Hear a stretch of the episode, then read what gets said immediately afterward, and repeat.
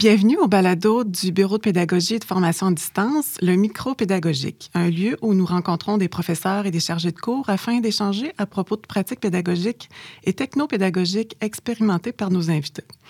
Alors, mon nom est Caroline Le Chasseur. Il me fait plaisir aujourd'hui de rencontrer le chargé de cours Victor-Olivier Amel Moras du département de psychologie. Il nous partage aujourd'hui son expérimentation du jeu de rôle avec ses étudiants. Alors, bonjour Victor-Olivier, comment ça va? Bonjour Caroline, ça va très bien, merci. Bienvenue au micro-pédagogique. Merci beaucoup d'invitation. Ça me fait plaisir.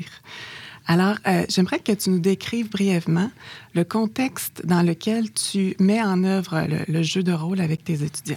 Le contexte général, c'est des, euh, des, cours de méthode d'intervention. Donc, c'est des cours de doctorat en psychologie clinique, euh, principalement avec des étudiants qui veulent faire de l'intervention auprès de populations adultes. Donc, on veut leur montrer des, euh, des types d'interventions, des façons de faire, des façons d'interagir avec euh, différents types de clients. Euh, puis on le fait sous forme de jeu de rôle, principalement. On le fait sous forme de jeu de rôle parce qu'on a un problème assez spécifique à notre, métier, à notre travail, qui est celui qu'on n'a pas beaucoup l'occasion de se voir pratiquer, de recevoir un feedback ou des rétroactions directes parce qu'on a un métier tellement secret, tellement confidentiel l'image que je donne souvent, c'est que ce serait un peu étrange d'avoir un superviseur, un coach ou un mentor qui serait dans le coin du local de thérapie en train de nous dire Hey, fais ça, ouais, fais pas ça. Donc, on a peu accès à ce type d'enseignement ou de, pédagogie-là dans notre, notre domaine spécifique. Donc, c'est pour ça que je recours au jeu de rôle avec les étudiants. OK. Donc, euh, concrètement, comment ça se passe dans, en classe ou bien dans ton milieu? Comment ça se passe quand, ça, quand vous faites le jeu de rôle? Bien, j'appelle ça des expérientiels cliniques, plus, plus spécifiquement.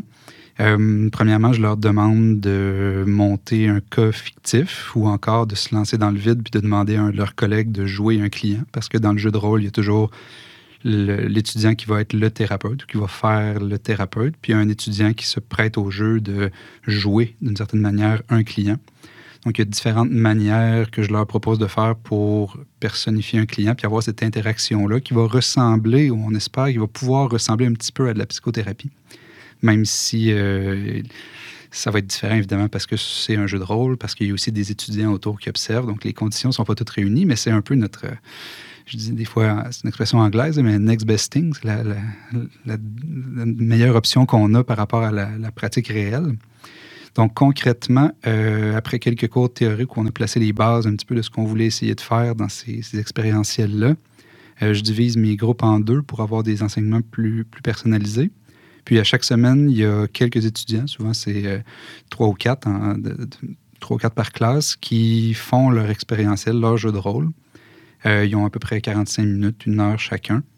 Euh, donc là, ils partent comme s'ils faisaient une séance de thérapie avec leurs clients, acteurs, collègues. à travers tout ça, moi, ça m'arrive d'arrêter le, jeu de rôle, de revenir en arrière, de, de faire des propositions, de poser des questions au reste du groupe, euh, pour voir un petit peu ce qu'ils ce ont vu dans, cette, dans la, séquence qui vient de se passer. Euh, donc, de faire vraiment de la supervision que j'appelle à chaud euh, sur ce qui est en train de se faire maintenant. Donc, un, feedback immédiat par rapport à un feedback qui serait seulement par rapport à ce qu'un étudiant aurait rapporté d'une expérience clinique en stage où il y a un délai entre le moment où tu fais l'expérience puis où tu la rapportes. Euh, puis là, on y a accès directement. Donc, il y a quelque chose qui se passe, puis on le voit en direct, puis on peut intervenir dessus. Donc, c'est l'avantage que je trouve au, jeu de rôle. OK, excellent. Puis les mises en situation, est-ce que c'est toi qui les choisis ou c'est les étudiants qui montent par eux-mêmes euh, les mises en situation? Je leur, leur laisse le, choix. Euh, la plupart des options que je propose, c'est les étudiants qui montent, que j'appelle des cas fictifs, puis qui peuvent, donc l'étudiant qui va jouer le thérapeute monte un cas fictif, le dépose au, portail de cours, puis après ça, ses collègues peuvent s'inspirer de ce, ce cas fictif-là pour jouer, personnifier euh, le client. Euh, je leur propose aussi une deuxième option qui est un petit peu plus de se lancer dans le vide, où ils doivent trouver un collègue, donc dans leur position de thérapeute, ils doivent trouver un collègue qui accepte de créer un personnage de client, mais sans leur donner les détails à eux. Donc, quand ils arrivent pour leur expérientiel clinique, ben, ils savent qu'il va, y avoir un client fictif qui va arriver devant eux, mais sans savoir sans connaître ses caractéristiques, savoir quelle problématique il arrive, quel type de personne va se présenter devant eux. Ce qui est un peu, ce qui ressemble un peu plus à la pratique réelle en psychothérapie, où quand on reçoit quelqu'un, la plupart du temps, on a quelques informations de base, mais on ne sait pas exactement ce qu'il y en a avec cette personne-là, puis comment ça va se dérouler. Donc, euh, je leur donne les options en fonction de leur niveau d'aisance euh, toujours pour qu'ils puissent se lancer un petit peu dans le vide, mais sans se sentir complètement démunis ou laissés eux-mêmes. OK.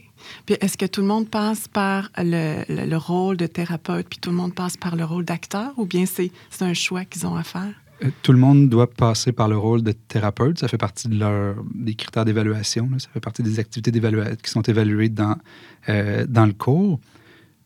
donc, tout le monde doit le faire, puis après ça, faire une sorte d'analyse, euh, un post-mortem, peut-être un, travail ensuite pour décortiquer le contenu de leur, expérientiel. Euh, puis je leur demande après ça d'être généreux de leur personne dans le rôle de client potentiel.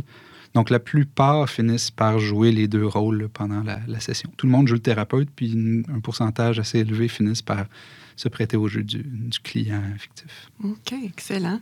Et puis, euh, comment ça se passe? Euh, est-ce que tu as du, du, retour là-dessus? Est-ce que les, étudiants t'ont donné du feedback à savoir comment ils vivent ça aussi? Euh, oui. Je dirais que ça a été une des activités pédagogiques les plus appréciées. de ce que j'en ai compris, des, des, des feedbacks que j'ai reçus des, des étudiants entre autres, justement, à cause de ce que j'ai dit euh, au début de notre conversation, je dirais, les étudiants arrivent au doctorat, puis ils ont très peu, ils ont eu quelques expériences de relations d'aide, mais donc peu d'expérience en psychothérapie, puis surtout peu d'expérience avec rétroaction directe ou avec une observation euh, directe de comment ça peut se passer. Parce que quand ils sont dans le rôle d'observateur, euh, en train de regarder ce qui se passe dans l'expérientiel, dans le jeu de rôle, bien, ils peuvent aussi voir comment leurs collègues fonctionnent, comment leurs collègues travaillent, avoir différents exemples de comment ça peut se passer en psychothérapie. Je leur suggère des exemples de moi, ma pratique, ou de comment, comment je travaille ou comment je fonctionne. Euh, donc, je pense que c'est apprécié pour cette raison-là parce que ça leur offre quelque chose avec quoi ils ne sont pas souvent en contact dans leur assez long, quand même, euh, euh, processus académique. Mm-hmm. Super. Puis, toi, comme pédagogue, qu'est-ce que ça t'apporte? Euh, ben moi, je trouve ça immensément stimulant. Euh, il y a quelque chose d'actif là-dedans où on est vraiment en train de créer quelque chose ensemble.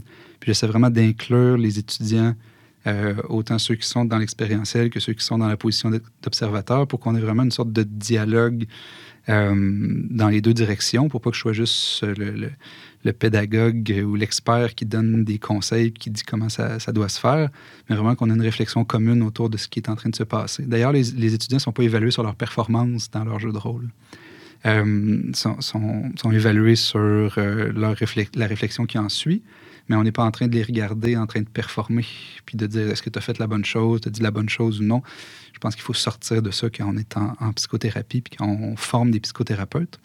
Sinon, on va former des psychothérapeutes anxieux puis euh, remplis de pression de performance. C'est pas nécessairement ce qu'on souhaite. Mm-hmm. En fait, c'est vraiment pas ce qu'on souhaite. Euh, donc, c'est ce que je trouve le, plus stimulant. Le fait qu'ils aient accès à cette pratique-là directe, à une rétroaction directe où je peux arrêter, revenir en arrière, faire du, euh, du retour sur image, même leur proposer des interventions alternatives, qu'ils puissent faire des essais, tenter des choses, prendre des chances sans qu'il y ait de, de, de problèmes potentiels dans un climat que j'espère sécuritaire puis euh, euh, bienveillant. Euh, donc oui, je trouve que ça apporte une nouvelle dimension au, cours d'intervention. Super, c'est vraiment très, très intéressant, surtout l'apport de la pratique réflexive qu'ils ont, les étudiants, à travers tout ça. Je trouve ça vraiment super intéressant. Donc, avec le recul, les retombées sur l'activité, tu dirais que c'est assez positif pour les étudiants? Euh, j'ai l'impression que ça leur donne une nouvelle vision de la psychothérapie.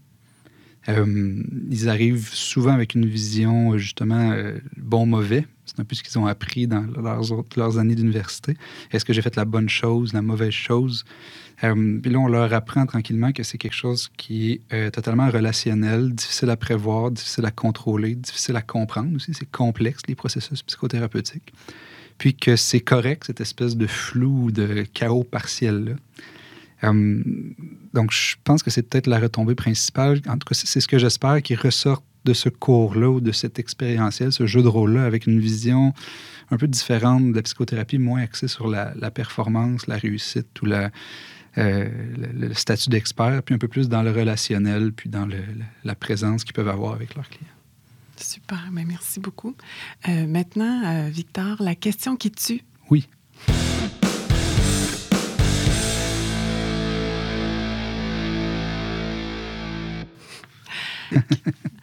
Alors, est-ce que c'est euh, le jeu de rôle, c'est un, principe pédagogique que tu aimerais continuer dans le futur? Euh, tu parlais de, de, pratique réflexive un peu plus tôt. Euh, une des composantes pour moi de la pratique réflexive, c'est la pratique délibérée. donc, l'atteinte d'un statut d'expert dans un domaine de la connaissance. Puis, je trouve que la pratique délibérée en psychothérapie, en psychologie, est très peu présente, un peu pour toutes les raisons que j'ai nommées dans notre conversation. Donc, c'est dans, dans, ma tête en ce moment de trouver une manière ou différentes manières, autant dans, euh, dans l'enseignement que dans, dans, ma pratique plus personnelle, euh, d'appliquer la pratique délibérée qui est euh, principalement l'idée de comment est-ce que je peux pratiquer mon, mon art ou mon, mon travail d'une manière qui me permette vraiment de progresser, entre autres en obtenant des rétroactions directes, en ayant une idée assez claire des retombées de mon travail sur, sur mes clients. Euh, toutes des choses, toutes des informations auxquelles on a peu accès euh, dans notre domaine. Donc, euh, c'est peut-être une réponse un peu déviée, mais c'est vraiment le créneau dans lequel j'ai envie de, de, poursuivre comme enseignant, comme superviseur, comme, comme thérapeute aussi comprendre comment on peut devenir expert dans notre domaine, puis comment l'appliquer dans nos, ressources pédagogiques. Super, merci beaucoup. Alors, euh, en conclusion, si on fait un peu le retour sur ce qu'on a discuté, on a parlé de ta clientèle, on a parlé des étudiants avec lesquels tu, fais cette activité-là, puis tu, nous as fait un, portrait avec euh, beaucoup d'enthousiasme au sujet du jeu de rôle. Et puis, euh, je voulais te remercier beaucoup pour ce que tu nous as apporté aujourd'hui. Je pense que ça peut être très, très intéressant pour d'autres professeurs d'entendre parler de cette expérimentation pédagogique-là. Alors, merci beaucoup, Victor Olivier, d'avoir accepté notre invitation aujourd'hui au micropédagogique.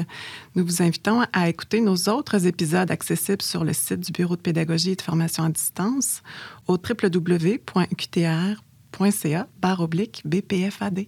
Merci, beaucoup, ça m'a fait plaisir. Merci à toi. Bye bye.